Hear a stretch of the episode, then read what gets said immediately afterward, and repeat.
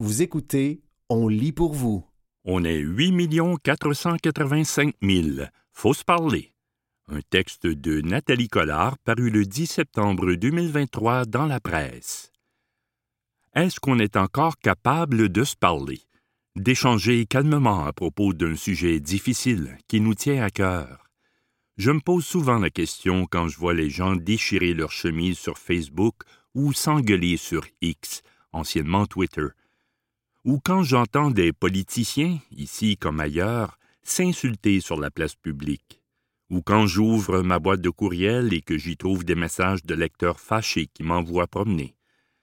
Peut-on se parler si on ne partage pas les mêmes idées, si on est de droite ou de gauche, nationaliste ou fédéraliste, woke ou anti-woke, cycliste ou automobiliste, de Montréal ou de Québec, amateur de viande rouge ou de fromage?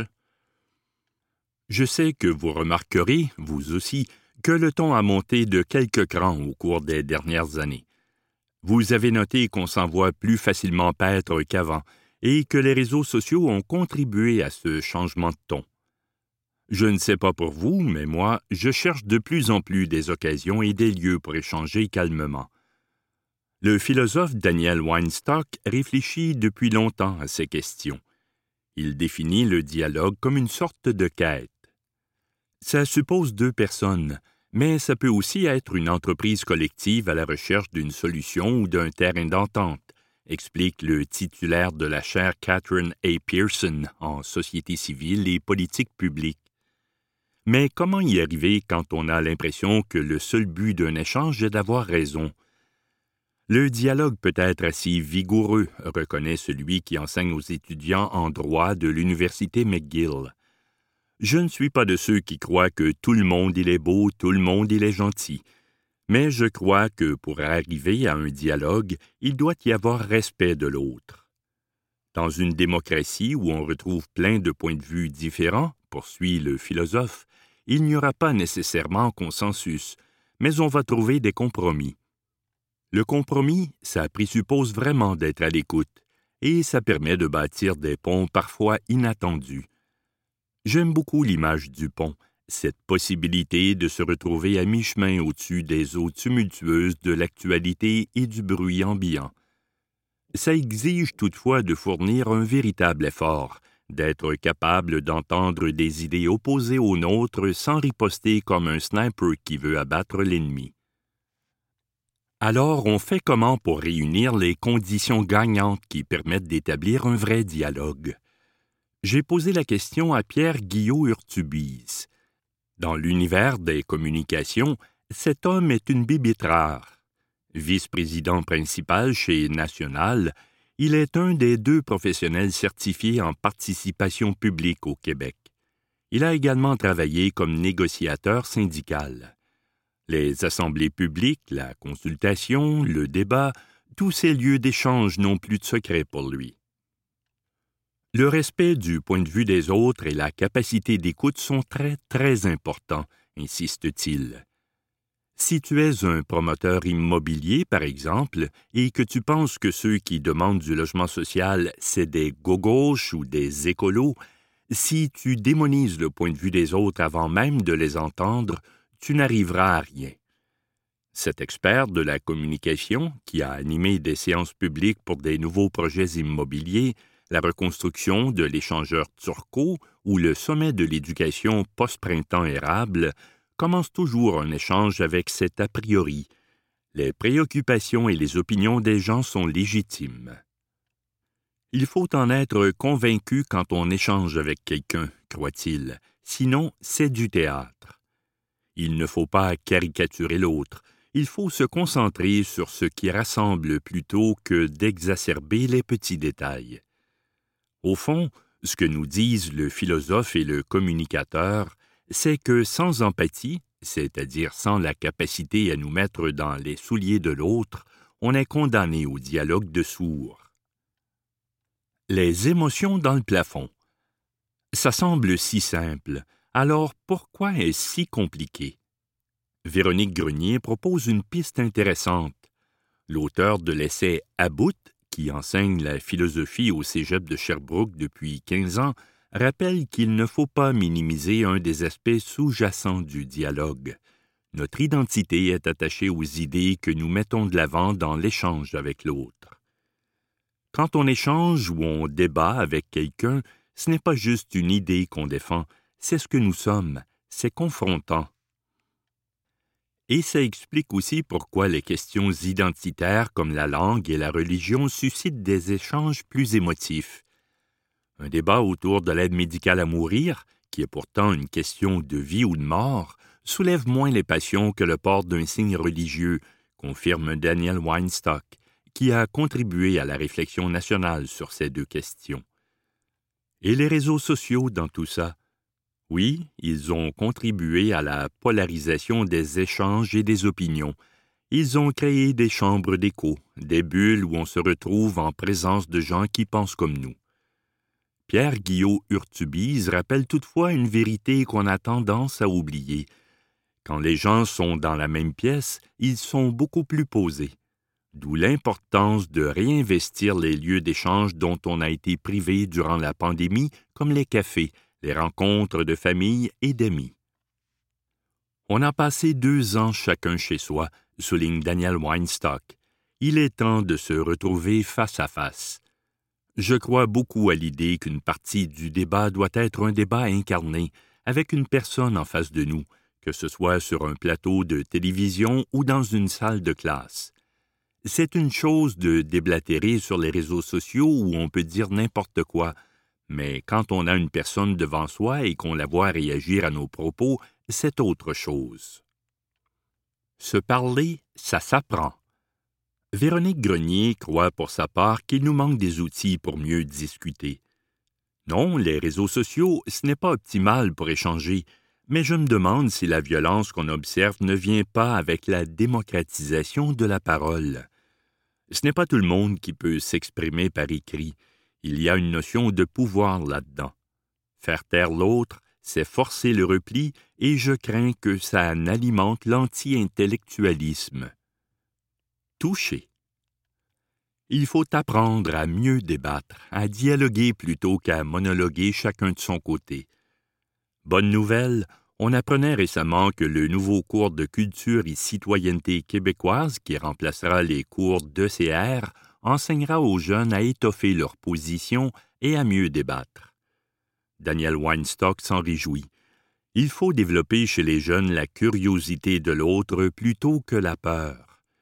Quand on dit à quelqu'un Explique-moi, ça peut donner lieu à l'ouverture des horizons, une posture qui n'est pas l'acceptation béate ni la fermeture. Pour moi, c'est le défi.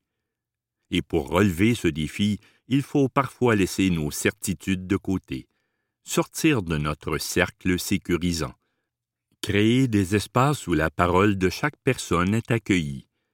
La santé de notre démocratie en dépend. C'était On est 8 485 000. Faut se parler. Un texte de Nathalie Collard paru le 10 septembre 2023 dans la presse.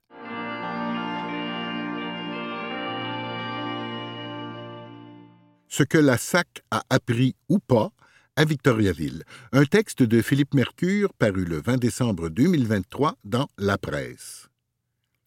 Dans la catégorie chose improbable s'étant déroulée en 2023, il y a cette saga entourant le déménagement d'une succursale de la Société des alcools du Québec, SAC, à Victoriaville. Non, vous n'avez pas rêvé. L'emplacement d'un magasin de vin dans cette ville du centre du Québec a déclenché cette année une discussion nationale, se hissant pratiquement au niveau d'affaires d'État. J'ai voulu y revenir parce que cette histoire soulève des questions importantes sur le rôle que jouent ou ne jouent pas nos sociétés d'État dans la construction du Québec de demain. Rappelons les faits. En septembre dernier, la SAC annonce vouloir déménager sa succursale du centre-ville de Victo vers un centre commercial de périphérie. La décision s'attire les foudres d'une longue liste d'intervenants, notamment le maire de Victoriaville, l'Ordre des urbanistes du Québec, l'Union des municipalités du Québec, la Fédération québécoise des municipalités, le regroupement des sociétés de développement commercial du Québec, le syndicat de la SAC, l'organisme Vivre en ville. L'affaire suscite aussi des chroniques dans les journaux et des questions à l'Assemblée nationale. En gros, on reproche à la SAC de ne pas participer à la revitalisation des centres-villes que prône la nouvelle politique nationale de l'architecture et de l'aménagement du territoire, dont le plan de mise en œuvre a été publié par Québec à l'été 2023. La société d'État finira par faire volte-face en affirmant que cela n'a rien à voir avec les critiques. Si c'était à refaire, la SAC agirait-elle différemment? En gros, non. C'est ce que je conclus d'une entrevue avec Lily Prudhomme, directrice développement immobilier à la SAC. D'entrée de jeu, Mme Prudhomme soutient que la décision de conserver la SAC au centre-ville de Victoriaville n'a rien à voir avec la levée de bouclier qui a suivi l'annonce de son déménagement. Ce n'est pas le battage médiatique qui nous fait prendre les décisions.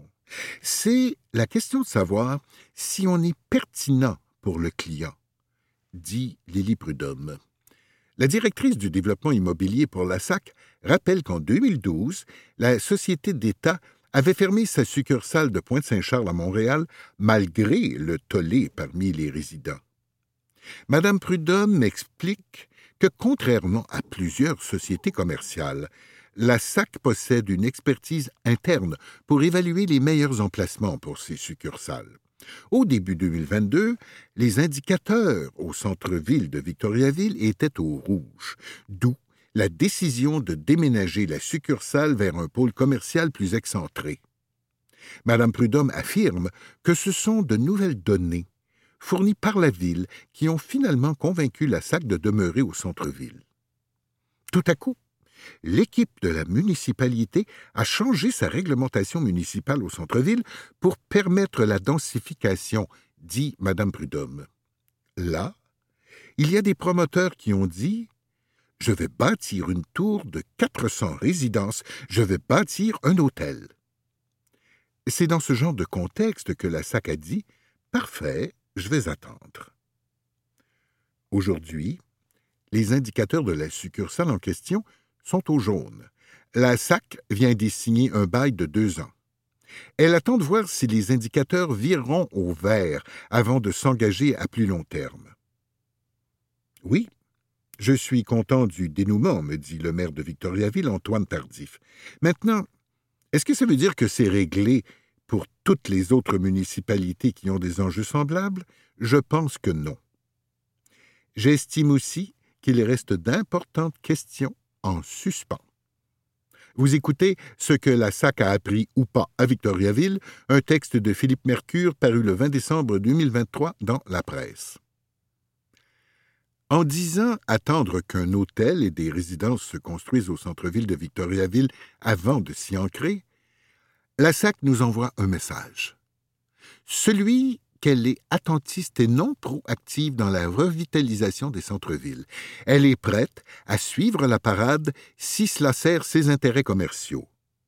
Mais elle n'est pas à être la première à se mouiller. Le Québec se trouve pourtant à un tournant. On comprend finalement la nécessité de concentrer les services dans des zones denses, accessibles autrement qu'en voiture, si on veut limiter les impacts de nos activités sur le territoire et le climat. Au fil des années, le développement s'est beaucoup réalisé en périphérie des centres-villes et des noyaux villageois dans plusieurs régions du Québec. Ce faisant, la proximité des services accessibles par divers modes de déplacement n'a pas été pleinement considérée peut-on lire dans le plan de mise en œuvre de la nouvelle politique nationale de l'architecture et de l'aménagement? Les centres-villes y sont décrits comme un levier de développement économique et touristique et même de revitalisation pour certains milieux. La SAC, qui est tout de même une société d'État dont l'actionnaire unique est le gouvernement, estime-t-elle avoir un rôle à jouer pour incarner ces orientations dans la réalité? Ce qu'il faut comprendre, c'est que la SAC, son rôle, ce n'est pas de revitaliser les centres-villes. Ça, c'est le rôle de la municipalité, me répond très franchement la directrice Lily Prudhomme. On a comme mission commerciale de bien servir la population du Québec, ajoute-t-elle. Est-ce que la SAC sert bien le client? Tout est basé là-dessus. Dans une lettre envoyée au maire de Victoriaville en juillet dernier, le président de la SAC, Jacques Farcy, était aussi on ne peut plus clair. Nous comprenons votre volonté de répondre aux exigences du plan d'aménagement du territoire du ministère des Affaires municipales et de l'Habitation. Cependant, la SAC est tenue de répondre à des obligations commerciales ainsi qu'économiques, y écrit-il. Après mon entrevue avec Lily Prudhomme, la SAC m'a fait parvenir des extraits de la politique sur l'aménagement du territoire. L'un d'entre eux souligne que l'accès à une diversité d'usages et de services diminue les distances et les temps de déplacement. Selon la SAC, cela correspond à sa stratégie de s'insérer dans le parcours du client en se positionnant près des magasins d'alimentation et des pharmacies, notamment dans les pôles excentrés déjà développés. Bien essayé, mais la SAC devrait se demander pourquoi son interprétation de la politique d'aménagement du territoire s'oppose à celle de l'Ordre des urbanistes du Québec et de l'Union des municipalités du Québec. Ce n'est pas la première fois que nos sociétés d'État agissent comme des entités commerciales et n'accordent pas toute l'attention à l'intérêt commun qu'on attendrait d'elles. On l'a vu quand les autorités de santé publique ont dû freiner les ambitions de l'Auto-Québec, qui voulait implanter un salon de jeu près du Centre Bell. On le voit avec certaines pratiques commerciales de la SAC, promotion, rabais, dégustation, cartes de fidélisation, qui font dresser les cheveux sur la tête d'organisations comme l'Association pour la santé publique du Québec. Et on le voit quand la SAC refuse de faire amende honorable et ne souscrit pas aux grandes orientations urbanistiques que tente de se donner le Québec. Non, la SAC ne pourra pas à elle seule revitaliser tous les centres-villes de la province. Tout ce qu'on lui demande, c'est d'afficher une réelle volonté d'y participer et de ne pas défaire d'une main ce que le gouvernement tente de construire de l'autre. C'était ce que la SAC a appris ou pas à Victoriaville, un texte de Philippe Mercure paru le 20 décembre 2023 dans La Presse.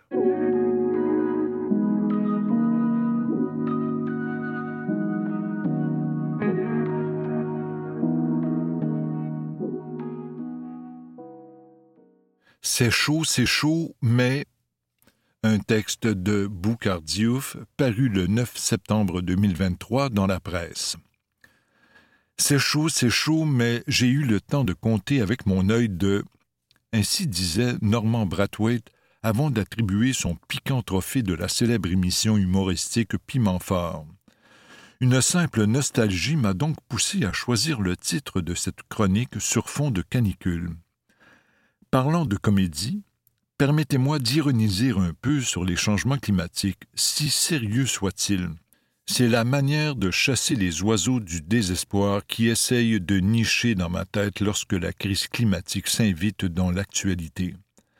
Cette dédramatisation par l'ironie est aussi une douce façon de rappeler aux imperturbables climato-sceptiques qu'ils vivent sur une autre planète.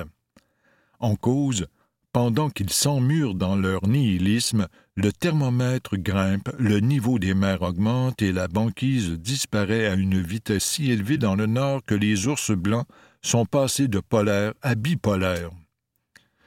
Au Québec, si la tendance se maintient avec les grandes marées d'automne, bientôt nous allons fréquenter les phares le long du fleuve Saint-Laurent, non pas pour voir les bateaux naviguer, mais pour regarder les chalets dérivés. Je vous prédis même que les familles Laberge, du Rivage, Bordelot et Belle-Rive sont désormais menacées de disparition. Un choix s'offre à eux, rejoindre la famille Terrien ou aller chez les Ploufs. N'en déplaise aux sceptiques. Le réchauffement climatique est une grande vérité qui a été rapportée par des milliers de scientifiques à travers la planète. Alors, Entre ces savants qui lèvent le drapeau rouge et le défait président américain qui arbore le toupet orange et fait l'apologie du charbon, ils devront choisir. Bon. J'arrête ici la bouffonnerie, car sur ce sujet il y a certainement plus à pleurer qu'à rire. Lorsqu'on entend, par exemple, le chef du Parti conservateur du Canada, Pierre Poliev, faire de l'abolition de la taxe sur le carbone un projet de société, difficile de ne pas avoir de vague à l'âme. Que ne ferait-on pas pour racoler les dinosaures de la cause environnementale et autres complotistes qui confondent climat et météo? Pourtant, la base de données Copernicus est catégorique. L'été que nous venons de passer est probablement le plus chaud depuis 120 000 ans. Pendant que les températures grimpent, les politiciens parlementent et le capitalisme garde le cap du toujours plus gros. Ainsi va cette utopie systémique qui impose une croissance illimitée sur une planète aux ressources limitées. Comment faire reculer un véhicule sur lequel la marche arrière n'a pas été prévue? C'est la question que se pose l'écologiste Pierre Jouventin pour parler de ce grand dilemme auquel l'humanité fait face. Parce que la croissance économique demeure la principale porte d'accès au succès électoral, le néolibéralisme est devenu ce Titanic économique qui navigue vers la surchauffe et finira inévitablement par heurter son iceberg. Si on veut éviter d'arriver à ce que le secrétaire général des Nations Unies, Antonio Guterres, a qualifié cette semaine de début d'un effondrement climatique, la remise en question du toujours plus gros, plus riche et plus populeux est incontournable. Les feux, les tempêtes, les sécheresses et les inondations sont autant de salves annonciatrices de cette revanche de Gaïa en marche. La canicule inhabituelle qui a malmené les élèves dans nos écoles récemment fait partie des symptômes. Devant ces journées de grande sudation, le verdict populaire penche en faveur de la nécessité de s'adapter plutôt que de fermer les classes. À tort ou à raison? Chose certaine, il est plus facile de dire aux enfants et aux enseignantes de composer avec ces températures extrêmes quand on commente l'actualité à la télé confortablement assis dans un lieu climatisé. Pendant que les esprits de certains éditorialistes s'échauffent, je propose ici de parler d'acclimatation plutôt que d'adaptation. Pourquoi? Parce que l'acclimatation est un mode de survie qui permet plus rapidement à un être vivant de composer avec de telles variations. En biologie, on ne parle d'adaptation que lorsque les changements qui se sont opérés sur une très longue durée s'inscrivent dans les gènes et deviennent héréditaires. Pour revenir à l'ironie, disons que le jour où nous serons vraiment adaptés à ces chaleurs extrêmes, un peu comme les ordinateurs, nos bébés vont venir au monde avec de petits ventilateurs intégrés, gracieuseté de leur ADN. En attendant cette impossibilité, n'allez pas croire que de lâcher un vent en canicule est une bonne idée. Car même si ça jettera assurément un froid autour de vous, vos gaz restent à effet de serre et feront grimper votre empreinte de carbone. Pour la même raison, passer une journée de canicule sous l'air climatisé du centre commercial ne fait pas de vous un réfugié climatique. Désolé, j'ai essayé de chasser le naturiste comique mais il est revenu dans mon bon galop. Plus sérieusement, je disais donc que face à ces nouvelles réalités d'origine anthropique, il faudrait s'acclimater, mais surtout s'attaquer vigoureusement aux causes du problème pour le bien des générations à venir qui risquent d'affronter le cœur de la tempête. Le défi est de taille, car il est impossible à réaliser sans sacrifice. Nous savons tous qu'on ne pourra jamais faire la différence sans s'imposer des restrictions de confort et peut-être même de droits individuels et collectifs. Comme disait le prédicateur et écrivain français Bossuet, Dieu rit des hommes qui déplorent les effets dont ils chérissent la cause. C'était C'est chaud, c'est chaud, mais un texte de Boucardiouf paru le 9 septembre 2023 dans la presse.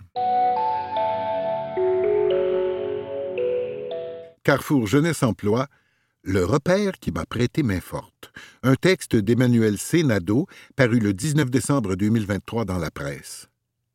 Les Carrefour Jeunesse Emploi, CJE, ont célébré au cours de la dernière année leurs 25 ans d'existence. Voici le témoignage d'une jeune femme qui a eu un parcours très difficile dont elle s'est sortie grâce à son CJE. Depuis les dernières années, la détresse psychologique des gens est de plus en plus préoccupante. Je conçois qu'il peut être difficile de cibler les différentes institutions à consulter. Toutefois, malgré le fait que cela puisse être confrontant, il est important d'aller chercher les ressources nécessaires à nos besoins. Pour ma part, un organisme en particulier a su se démarquer du lot.